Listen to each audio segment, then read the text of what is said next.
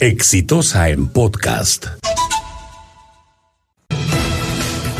Y ocurrió lo que debía ocurrir. Daniel Schmerler, el presidente de Ocinermin, renunció a su cargo y lo increíble es que renuncia insistiendo en que no tienen ninguna responsabilidad. Entonces, ¿por qué renunció? Si no tienen ninguna responsabilidad. Es que es increíble lo que pasa. Y ayer alguna gente me decía, ¿por qué te indignas así? Pero ¿cómo no me voy a indignar? Es decir, yo creo que estoy recogiendo el sentimiento de la inmensa mayoría de peruanos que estamos hartos de que pasen cosas. Como que se mueren 23 personas en un incendio que no debió ocurrir. Si las empresas actuaran adecuadamente y los organismos encargados de controlarla hicieran su trabajo. Nadie debió morir en Villa El Salvador si Ocinermín hubiera hecho lo suyo y no lo estaba haciendo.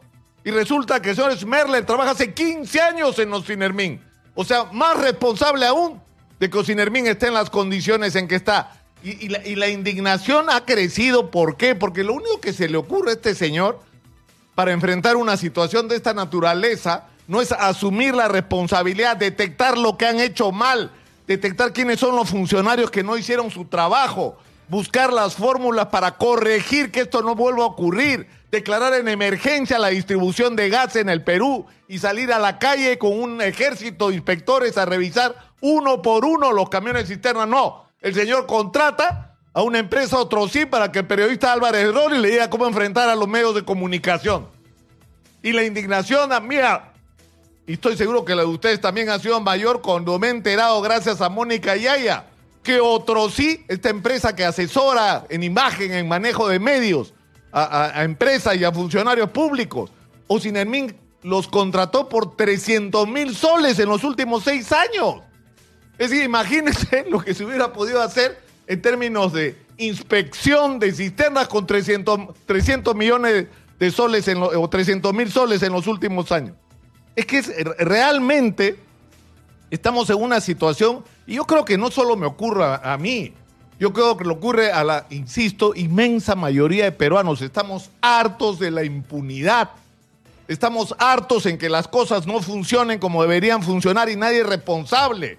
Estamos hartos en que se le robe al país su educación, su salud, su futuro y nadie sea responsable y todos anden tratando de cabrearse de sus responsabilidades y no enfrentarlas. En el caso McDonald's, ¿cuántos están presos en el caso McDonald's? Díganme. Dos chicos murieron electrocutados. ¿Por qué murieron electrocutados? Porque la empresa no instaló las llaves diferenciales, porque nadie se debe morir electrocutado en el Perú si la ley se cumple. Y no cumplieron la ley. ¿Y hay alguien preso? No, señor. ¿Y las autoridades que debían controlar que cumplan con la ley? Tampoco. Pero no solamente nos pasa ese nivel. Miren ustedes lo que está pasando con los peajes. O sea, esto es de sinvergüenzas. O sea, le han robado a la ciudad de Lima su principal fuente de ingreso.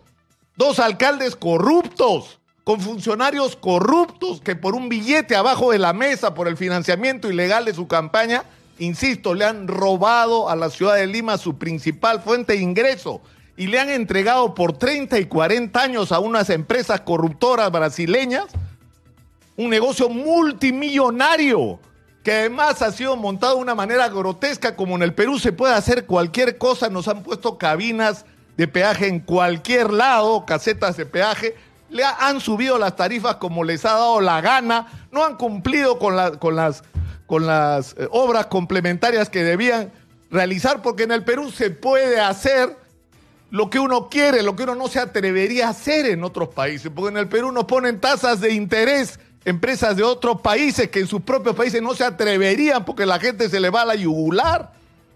Pero eso es responsabilidad nuestra porque no reaccionamos ante situaciones como esta. Miren lo de las tarifas eléctricas. Es decir, ¿cómo es posible que la gente, eh, imagínense, la gente sabe Villa El Salvador, que está en este momento atravesando una tragedia. Ese barrio en Villa El Salvador, cualquier persona de ese barrio, paga más del doble por la energía de lo que paga Ripley, lo que paga una compañía minera. O sea, ¿cómo es posible que aceptemos eso como normal?